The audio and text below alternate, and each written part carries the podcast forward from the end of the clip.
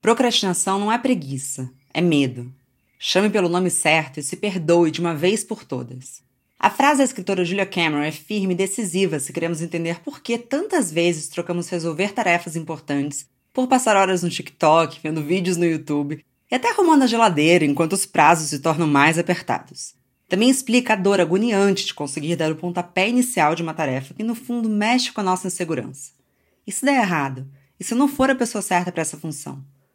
O deixar para depois muitas vezes tem menos a ver com organização de tempo e mais sobre gerenciamento de emoções. Quando procrastinamos, evitamos os sentimentos desagradáveis que acompanham a tarefa em mãos. A procrastinação está enraizada no medo, do fracasso, do sucesso, de não ser perfeito. E o medo, como sabemos bem, é uma emoção poderosa. Mas como controlar a ansiedade quando somos pressionados a fazer coisas que nos deixam desconfortáveis? Como enfrentar nossas emoções e abandonar soluções temporárias que acabam nos atrapalhando no longo prazo? Bom dia, óbvias! Eu sou Marcela Ceribelli, CEO e diretora criativa na Óbvias, e hoje eu converso com a psicóloga Caterine Rosas.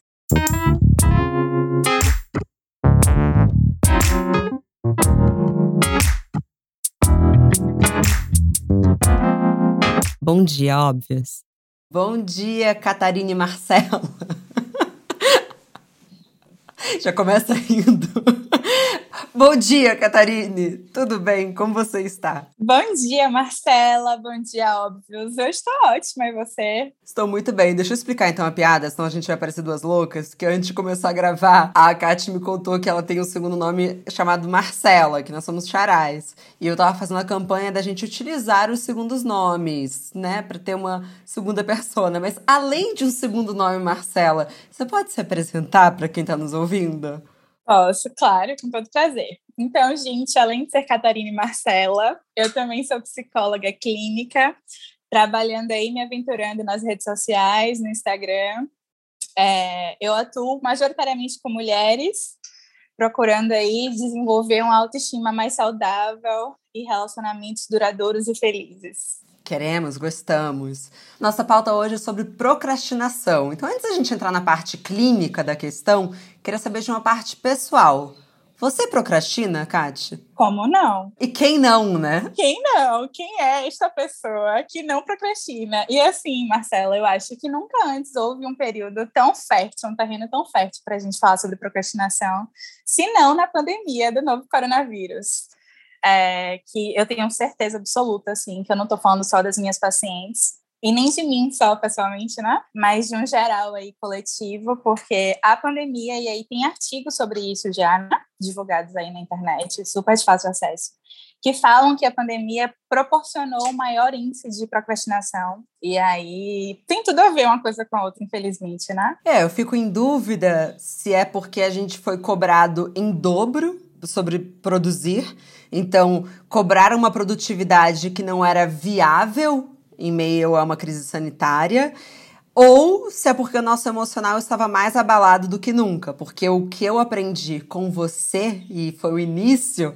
é, desse nosso contato, é que a procrastinação diz muito também sobre a nossa insegurança. Então, na verdade, eu acho que pra gente começar do iníciozinho, antes que a gente também já se embole, a gente tem um entendimento errado sobre o que é a procrastinação? Eu entendo que sim, porque na maioria das vezes, quando a gente escuta falar sobre procrastinação, eu percebo que já está amarrotado ali um juízo de valor, que a gente acaba entendendo a procrastinação como preguiça ou como qualquer coisa assim que é menos verdadeira, menos próxima do real significado, né, da procrastinação. Então, procrastinação nada mais é, fazendo aí essa descrição, do que um atraso mesmo, né, de, desnecessário e às vezes inconsciente para você realizar uma tarefa ou inclusive uma tomada de decisão. E aí falando sobre a relação entre procrastinação e insegurança, a insegurança, falando dela especificamente, eu percebo que ela pouco surge de forma solitária, de forma autônoma.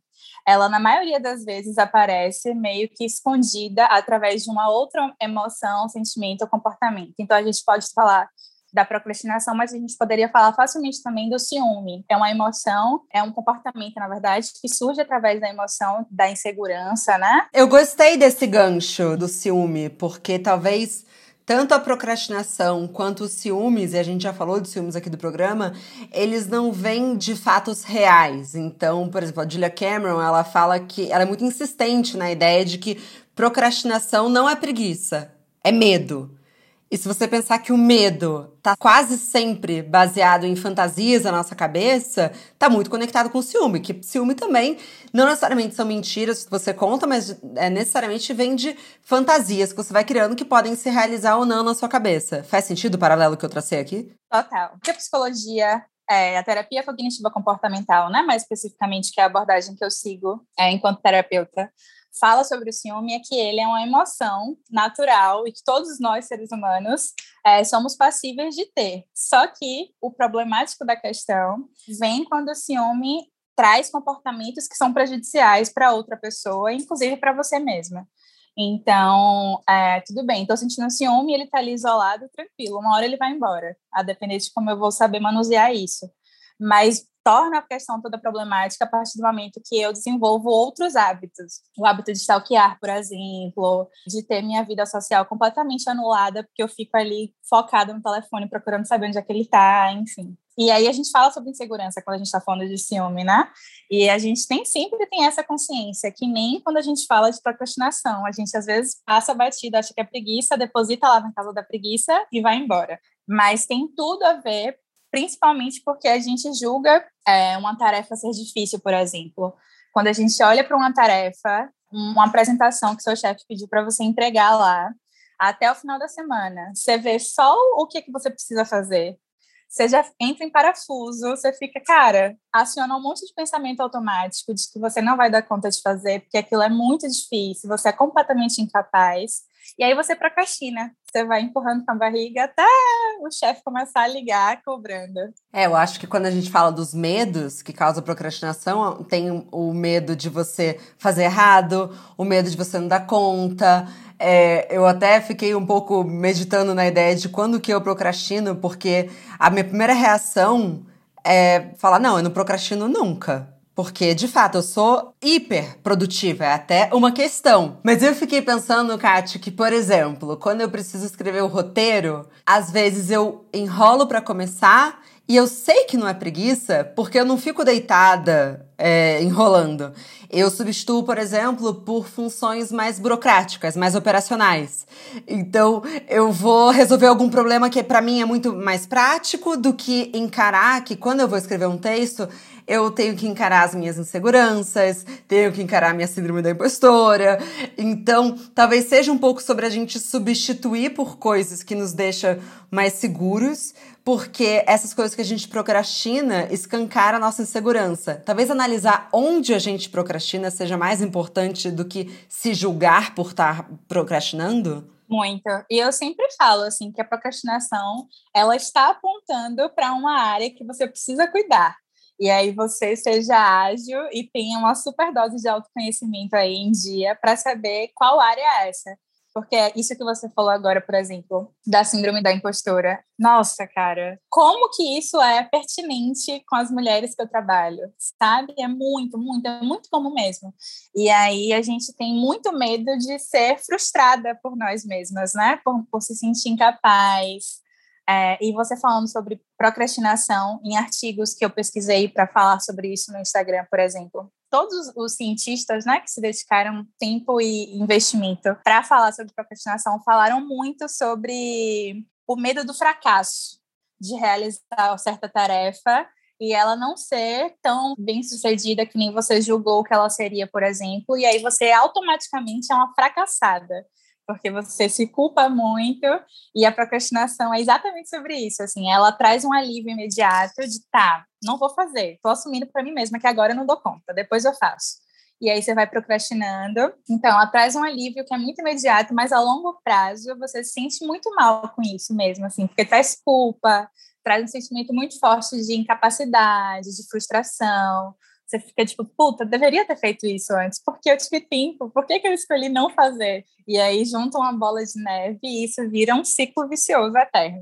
É um baita de um ciclo vicioso, mas é muito irônico que os perfeccionistas são os grandes potenciais procrastinadores crônicos, né? São os que estão mais preocupados em fazer tudo certo e acabam deixando para fazer depois, e aí realmente dificilmente vai sair perfeito. É um ciclo. É um ciclo. E aí é exatamente isso, assim, quanto mais perfeccionista você é, mais você estabelece que aquela tarefa deve ser desempenhada da melhor forma possível. E às vezes o melhor, a melhor forma possível não é do jeito que você está ali idealizando tudo bonitinho na sua cabeça, sem trabalhar de home office, sem ter o cachorro gritando, sem ter o filho entrando no seu quarto, sabe? Assim, no momento da reunião importante, por exemplo. Então, tem uma frase que é super senso comum já, mas que eu amo muito, que fala que feito é melhor do que perfeito, mas que essa não é a realidade dos procrastinadores.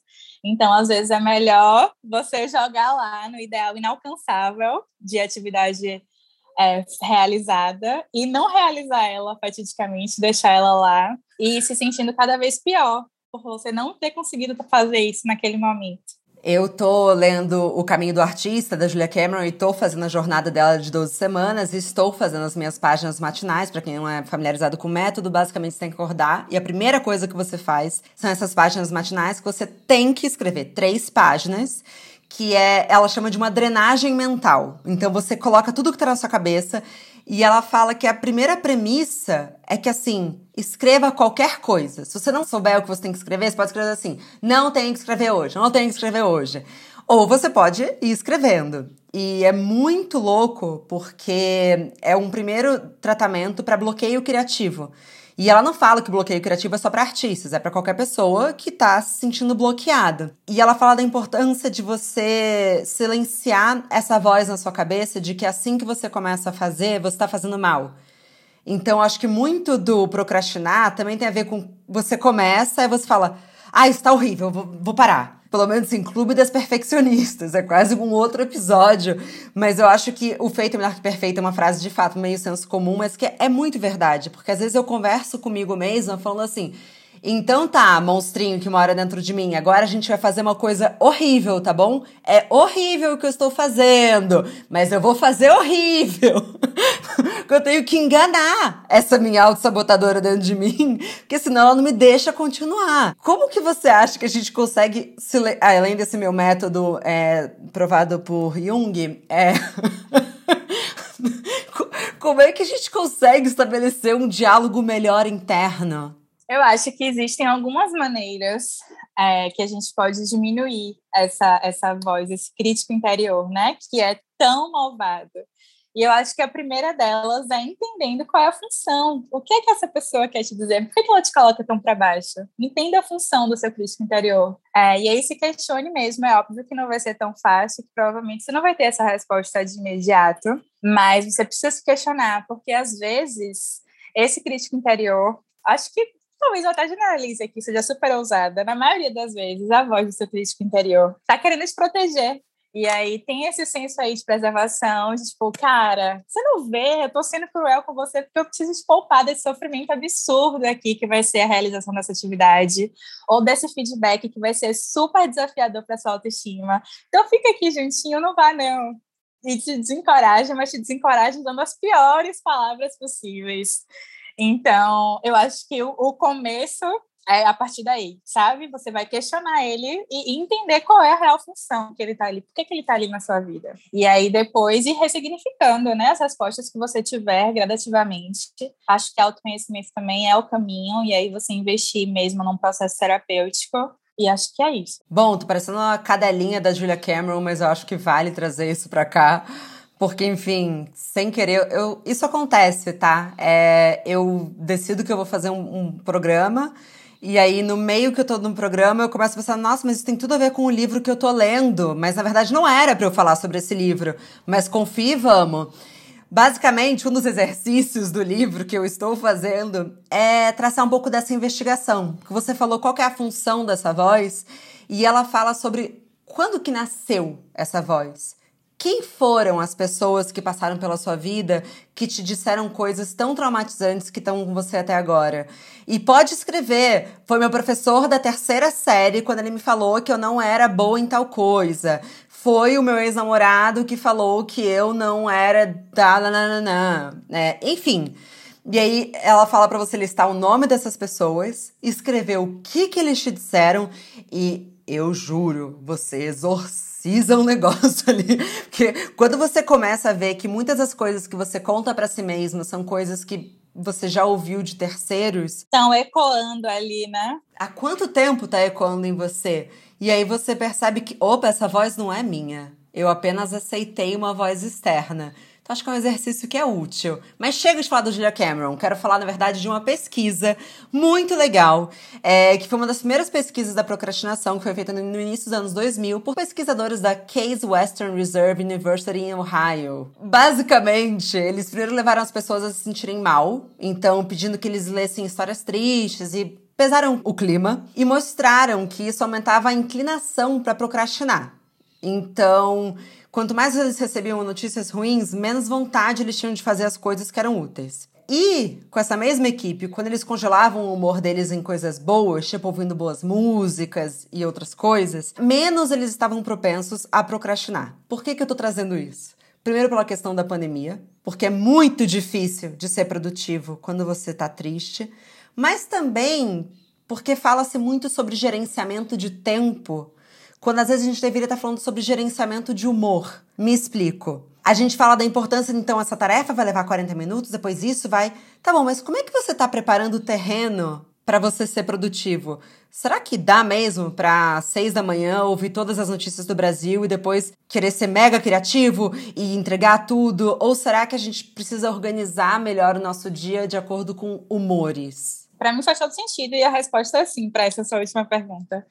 É, quando você estava falando, descrevendo a pesquisa, eu fui muito fisgada para o contexto que a gente está vivendo e eu acho que é impossível que eu não seja fisgada, porque assim a gente já está mais de um ano aí, talvez já mais de daqui a pouco faz dois já, três, e aí, enfim, eu espero que a gente não chegue a tanto. Piscou faz dez. Piscou faz dez, eu sinto que é assim também. E aí a gente está sendo bombardeado há muito tempo já, há muito, muito tempo mesmo, com notícias que são de muito pesar, assim, sabe? Que são pesadas, que são tristes, que são verdadeiramente lamentáveis, assim. E, e aí é isso, como é que você está no meio disso tudo? Assim, qual é o ânimo, a disposição que você tem depois de você sentar às seis horas da manhã para ouvir um geralzão em plena segunda-feira do que aconteceu no final de semana. E aí você vai sentar no seu quarto, por exemplo, né? E aí, voltando para o que a gente estava falando mais cedo, tem um excesso, sim, de tarefas que você pergunta, você estava se perguntando se era isso que justificava o aumento da procrastinação no meio da pandemia, mas tem essa coisa também do home office, né? De você não conseguir estabelecer necessariamente uma, outras rotinas, rotinas diferentes, assim, de que eu estou trabalhando no meu quarto, mas assim que eu terminar o meu expediente, eu vou deitar e dormir. Existe um, uma dificuldade de fazer esse desligamento, né? Que você não tinha antes porque você ia para o escritório, voltava e dormia e sabia que quando você entrava em casa, aquele dali era seu momento de deixar seu trabalho para fora. Saudades. É, muitas. Do que não vivi, na verdade, né? Porque por mais que o home office seja mais grave, a tecnologia nos segue, né? A tecnologia já trouxe para dentro de casa o trabalho. E eu fico me perguntando se o que a gente acha que é enrolação, preguiça e até a procrastinação não é apenas a gente descansando? Você acha que a gente perdeu o valor do descanso? Totalmente. E aí me permita voltar para a pandemia, mas saiu um termo aí que a OMS, inclusive, né, definiu como fadiga pandêmica, você certamente já deve ter escutado falar, mas que nada mais é do que o cansaço da pandemia. E aí o cansaço de diversas ordens, é óbvio que para cada um vai ser mais intenso do que para outra pessoa. Existe aí uma escala que é muito pessoal mesmo, né? Mas é exatamente isso. Então, assim, você tá muito cansado, cara. E não só um cansaço físico, mas é um cansaço mental. Porque a gente não tá falando só de uma questão de saúde saúde sanitária, não é um problema sanitário somente, mas a gente está falando de um caos aí, de, de, aumentos absurdos de índices de depressão, de suicídio. É isso, né? A gente está falando de procrastinação no meio de um momento global histórico. Então, a gente precisa sim fazer to total recorte de que às vezes não é preguiça, é só, sei lá, tô só sentindo muito por estar vivendo uma pandemia. É, eu estudando também um pouco sobre o assunto, eu cheguei nesse lugar da procrastinação hedônica, que é basicamente procrastinar porque você troca é, uma função que vai demandar muito de você por prazeres rápidos. Inclusive, tem um estudo muito bom falando sobre essa regulação emocional da procrastinação, que explica fenômenos modernos como o número de views de vídeos de gatos online. É, tem uma pesquisa é, com milhares de pessoas confirmando que a procrastinação é um motivo comum para assistir os vídeos de gato e que toda vez que você assiste, aumenta o humor positivo. Então, eu coloco aqui gato, meme, tudo isso. Só que o que acontece é, a gente tem esses sopros de dopamina e de prazer muito acessíveis, né?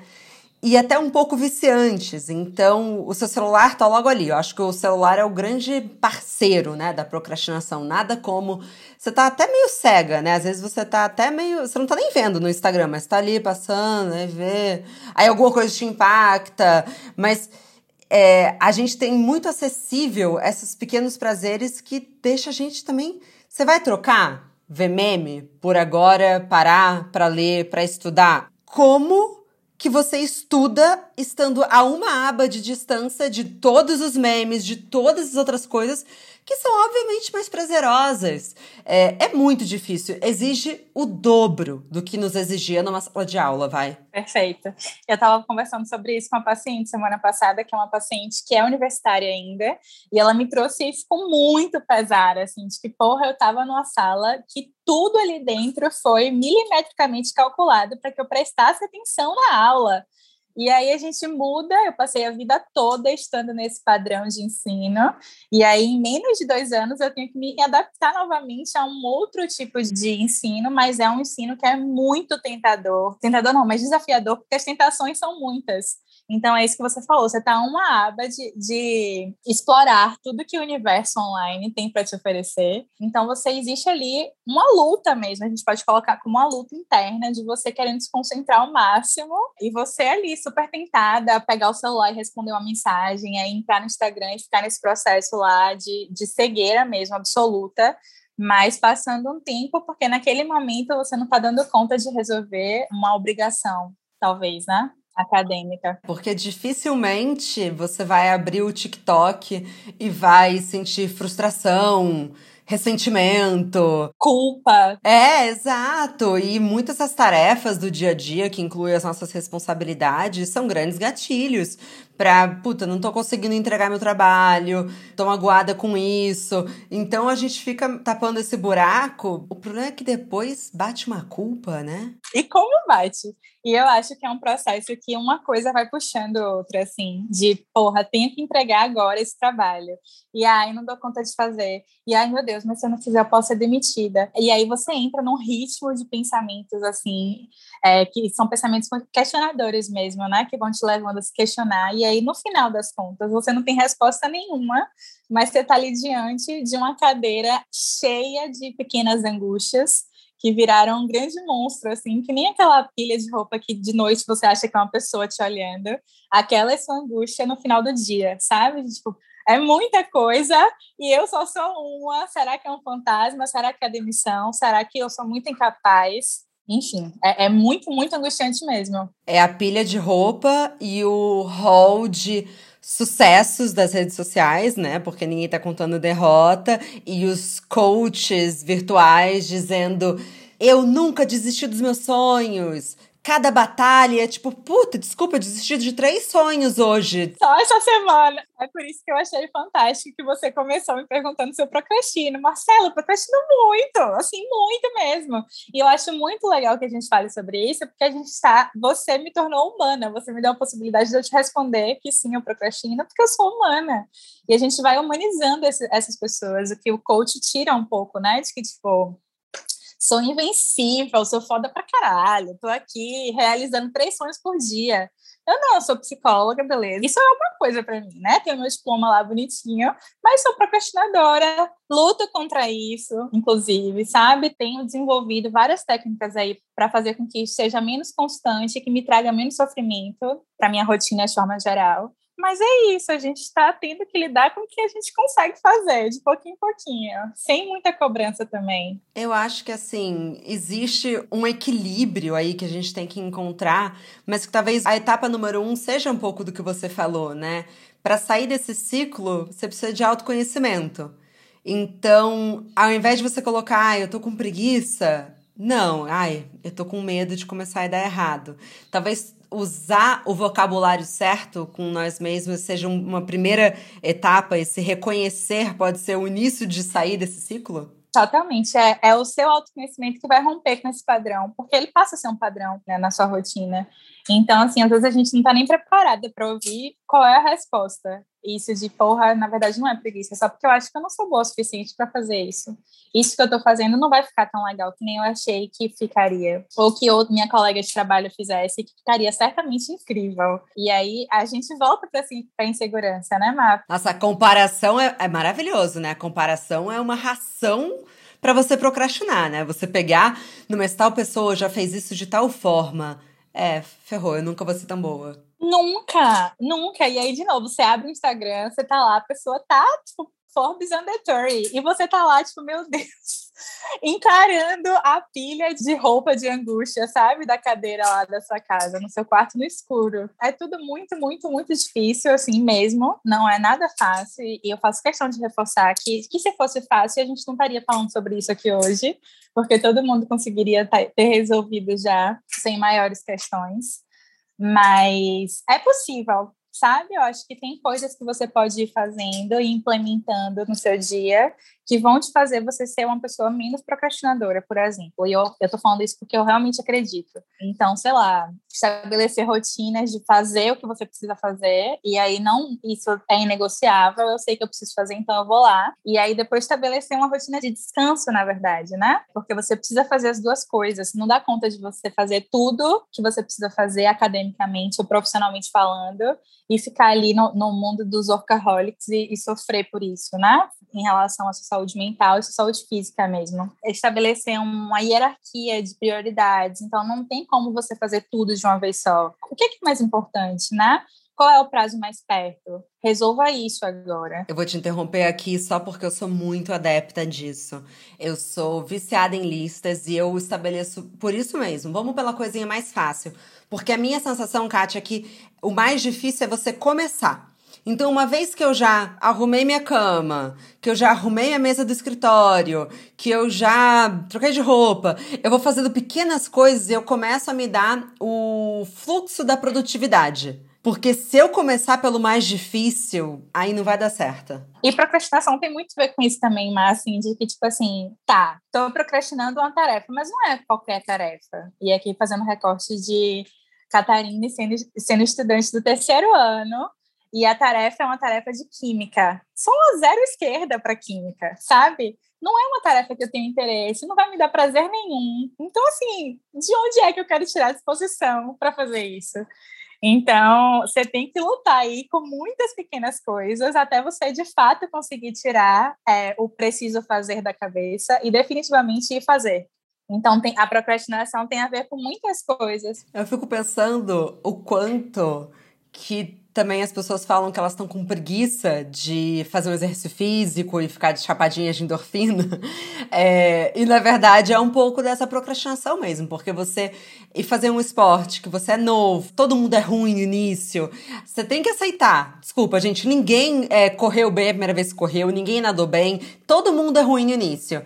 Então eu fico pensando, quando as pessoas falam, ah, eu sou muito preguiçosa, não é também muito medo de tentar algo novo e ver que não é tão bom ali. E é um ciclo demorado mesmo. Então, enfim, me deu esse negócio agora pensando, nossa, talvez não seja preguiça, talvez a batalha para virar uma chapadinha de endorfina seja uma batalha contra a insegurança, não contra a energia física. Perfeito. E esse movimento de dar o primeiro passo que você estava falando aí agora, ele é difícil para um caraca, assim, não é uma coisa, tá, tá bom, segunda-feira eu vou começar na academia, não tem santo que me faça sei lá, atrapalhar a minha rotina de exercício físico. Não é assim, aí você acorda segunda-feira, você fica, meu Deus, não dou conta de ir, tô cansada mesmo, assim. é, em plena segunda-feira, às seis horas da manhã, claro que eu não vou para academia. Então, o primeiro passo, e aí é muito, muito difícil você sair da sua zona de conforto e bater o pé na porta e, e, iniciar a sua rotina de atividade física, por exemplo. Então, assim, às vezes você vai, você consegue ir, você vence esse medo, essa insegurança, e é super prazeroso. E aí a gente fica totalmente hashtag chapadinha de endorfina e com motivação de voltar lá na terça e talvez na quarta e na quinta. Mas o primeiro passo é sempre o mais difícil. Eu acho que para tudo. Tem um lugar que as pessoas precisam entender que é como que se forma um hábito que inclusive acho que a gente pode aprofundar isso no Bom Dia Óbvios mais pra frente, mas que eu, por exemplo, tenho o hábito do exercício físico há 15 anos na minha vida, é óbvio que para mim, de fato, é tão simples quanto acorda e vai. Mas eu odeio quando eu vejo pessoas que já se tornaram hábito como eu falar para alguém que nunca teve o hábito falar: "Nem pensa, só vai" que nem pensa, amor. é que nem falar para uma pessoa, é, não, não fica triste. Sabe assim, não, quando a pessoa tem uma barreira para fazer alguma atividade, a maior barreira, na grande parte das vezes, é o pensamento. Então, assim, deixa ela pensar, deixa ela raciocinar, mas deixa ela criar novos gatilhos mentais para que aquilo se torne mais fácil. Mas não, não dá para você dar um conselho do auge de quem já tem muita experiência. E eu acho que esse é muito do perigo dos conselhos que a gente vê na internet, que estão muito, né? É, o snack. Então vai, você consegue. Você tem o mesmo número de horas no dia do que a Beyoncé. Foda-se! Ela é virginiana! Não, e assim, a mulher tá lá podre de rica, não podia estar mais rica. Eu estou aqui com três filhos para criar, dois cachorros para alimentar, trabalho de oito horas fora de casa para dar conta. Aí chega em casa, tem casa para lavar, assim. É o mesmo número de horas, mas eu tenho certeza que não são o mesmo número de, de atividades para fazer da conta num dia. E, infelizmente, Marcela, juro para você, com muito pesar que eu te digo isso, mas isso que você falou de que, tipo, ah, é, tá, você tá triste? Fica feliz, sorria, vai, não vá fazer sua, sua atividade física sem pensar, só vai. Tem psicólogas fazendo isso com outras pessoas, sabe? E assim, tudo bem que para você é um hábito, você já construiu ele e ele está totalmente adequado aí à sua rotina e seu modo de existir no mundo. Mas tem a ver com você, não tem a ver necessariamente comigo. Às vezes o exercício físico que te faz extremamente bem, que faz todo sentido na sua vida, para mim, não. Para mim, talvez seja uma caminhada, talvez seja que para você é um crossfit, para mim é uma meditação, por exemplo, sabe? E aí a gente está vendendo essas fórmulas engessadas na internet, que se você comprar e não fizer sentido para você, para você a culpa é toda sua. Porque, tipo, tá fazendo sentido para ela, para todas essas mil pessoas que compraram o curso dela. Por que comigo não está dando certo? E aí é super problemático, né? Se a gente quiser falar sobre isso. Muito problemático. Então, eu entendo que a gente já falou sobre como tentar sair desse ciclo da procrastinação, então a questão da organização, de você sentir de onde está vindo, que insegurança sua está batendo. Já falei até um pouquinho sobre a Julia Cameron, então mais uma vez indicando o livro aqui, é O Caminho do Artista, da Julia Cameron. Mas uma vez que eu procrastinei, é, parte do ciclo vicioso tem a ver com a maneira como a gente trata. Você acha que também, para isso não virar um ciclo vicioso, a gente tem que ser ágil na autocompaixão e auto-perdão? Também não se torturar muito? Total. Eu acho que a autocompaixão, especificamente, ajuda muito, assim, é como se fosse um pano quente no pé da sua barriga num dia de cólica, assim. Para mim, essa é a melhor definição de autocompaixão que eu posso elaborar agora. Mas é isso, né? Quando a gente procrastina e isso sai do nosso de coisas que a gente deveria fazer, porque você nunca está lá estabelecendo no seu dia que depois que você tiver é o comando da atividade que você tem que desenvolver, você vai procrastinar. A procrastinação nunca está no to-do list, mas ela aparece no seu dia. E aí, a partir disso, você acabou procrastinando por um motivo ou por outro, e aí a gente já entendeu, eu acho, que existem vários motivos, né, que podem resultar na procrastinação, que ela é sempre o resultado, nunca a causa ela causa muita culpa, muita frustração, e aí se você ficar nadando nesse mar de coisas muito ruins sobre você mesma, é mais difícil ainda sair da procrastinação. Então, se você vier com a dose cavalar de autocompaixão, sabe? E, e, e entender que talvez não seja preguiça, que talvez a gente esteja falando de um momento, enfim, pandêmico que a gente está vivendo, que talvez seja cansaço, que talvez seja tantas coisas, sabe, Mar? Eu lembro que quando eu tava, eu juro por Deus, eu devia estar tá na sétima série e uma coleguinha de sala falou assim para mim: nunca deixe para amanhã o que você pode fazer hoje. E durante muito tempo, essa frase me atormentou. E eu fui descobrir isso nas minhas malditas páginas matinais, que sou meio terapia. E só que às vezes eu sei que amanhã eu vou estar tá melhor. Se eu dormir mal hoje, se eu não estou bem, se eu briguei com meu marido, se eu sei lá, se eu recebi uma notícia difícil, é, essa cultura também de vai, tem que ser hoje, o quanto antes, não deixe para depois. Ok, às vezes é procrastinação, mas às vezes, será que a gente precisa tanto ficar ignorando os fatores externos como se nós fôssemos pessoas iguais todos os dias, o tempo todo? Ou a gente pode começar a aceitar algumas realidades? Complementando, porque eu tô há sei lá quantos anos falando, eu acho que não tem hora suficiente no dia. Porque tem muita coisa para fazer e não dá tempo. Não dá tempo, não tem de fazer tudo que eu tenho que fazer. E eu recentemente comecei a pensar, não, será que não tem tempo ou eu tô com coisa demais para fazer? Porque, né, alguma coisa tá errada. Se eu tô há dois anos falando que semana que vem eu vou estar mais tranquila, que eu tô mentindo suscetivamente, alguma coisa tá errada. Eu sei, os coaches me odeiam, porque direto eles vão no chapadinho de endorfina na obra e falam: essa vai ser uma sociedade de preguiçosos, pessoas que não correm atrás dos seus objetivos. Não é isso, meu amor. Eu não estou falando, então fique no sofá e tudo vai acontecer. Não é isso. Mas será que às vezes eu, não, eu tenho, vou ter mais conhecimento sobre o que eu dou conta hoje do que um terceiro? E óbvio, tem cobranças e chefes, etc. Mas até dentro de uma gestão, quantas vezes as pessoas ainda óbvias e falam: Ah, hoje eu não vou conseguir entregar porque não tá rolando. Eu falo: Tá bom, vamos lá, vamos negociar com o cliente. Também tem um pouco de uma cultura. É, inclusive dentro das empresas, que não leva em consideração essas nossas flutuações de humor, de emoção, familiares, etc. Sim. E, nossa, faz muito sentido para mim, assim. E é muito triste, assim mesmo, porque a gente está falando também de capitalismo, né? Então tem capitalismo a ver nessa história toda, né? De que a gente tem que comprar a ideia de que somos feitos para produzir, independente do que aconteça, e equiparar nosso corpo humano, nossas condições humanas biológicas à máquina de produção, é, que não cansam verdadeiramente, que não tem, sei lá, um dia difícil, uma semana difícil, não perder um parente por Covid, sabe? E tá ali produzindo na chuva, no sol. Então a gente entra nessa lógica de que preciso produzir, preciso produzir, preciso produzir, e ainda mais agora, né, que a gente está falando de escassez de trabalho, índices absurdos de desemprego. Então você acaba fazendo porque você nem questiona a possibilidade de não fazer, porque você precisa, né? No final do mês você precisa contar com aquele dinheiro que vai ser fruto do seu fazer hoje, da, da sua entrega lá da sua atividade. Então eu acho que é procrastinação, né? O tema específico do programa, mas é impossível para mim não pensar e não falar sobre todas essas coisas, mesmo assim, porque eu acho que no final das contas é muito maior do que só preguiça, por exemplo, ou só falta de disposição para realizar uma atividade. Eu acho que procrastinação tem a ver com muitas, muitas coisas e que talvez sejam é, impossíveis de classificar, porque toda hora vai aparecer uma coisa nova. Enfim, já chegando no último bloco do programa, se a gente chegar numa conclusão, a gente tem fatores pessoais, que são questões emocionais nossas, então tentar ouvir o que, que essa procrastinação está querendo dizer sobre os seus medos, sobre a sua insegurança, mas tentar não levar o que é o coletivo para o pessoal. Então, se a gente está vivendo no coletivo um momento tão ruim, hum, talvez você não esteja com preguiça, é, talvez você esteja exausta. E como não estar exausta nesse momento, né?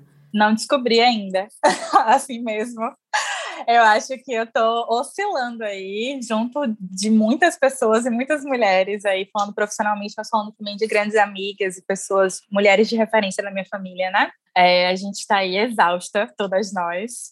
E aí, falando, fazendo esse recorte de gênero mesmo, porque é sabido que mulheres têm muito mais atividades para dar conta é, e jornadas múltiplas de trabalho para conciliar do que homens, né? Enfim, não tem como falar procrastinação de gênero também, sabe? Pra gente finalizar, Kátia, é óbvio que a gente não vai fazer nesse programa cinco passos para você parar de procrastinar hoje. Porque, né? Mas eu queria que você completasse, assim. É, é procrastinação, mas pode ser também exaustão, insegurança, medo, que mais? Desorganização, fatidicamente, né? Falando. Você já falou cansaço?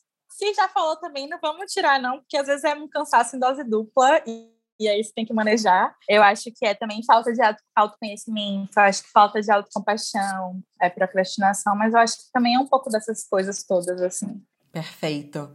Kate, muito, muito, muito obrigada. Obrigada a você. Eu estou muito feliz, estou radiante de estar aqui com você hoje, mesmo. Demais. Obrigada por trocar.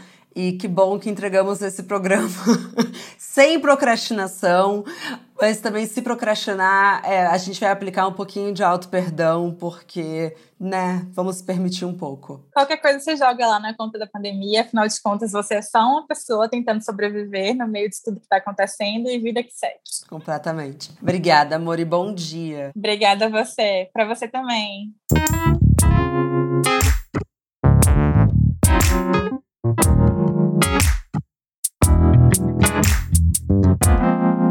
Muito obrigada também a você que nos escutou até aqui. Mas a nossa conversa não tem fim. Continuamos semanalmente na nossa newsletter, que você pode se inscrever no www.obvious.cc, no Instagram, arroba e com comentários e sugestões sempre com carinho, no bomdia.obvious.cc. Bom dia, Óbvias!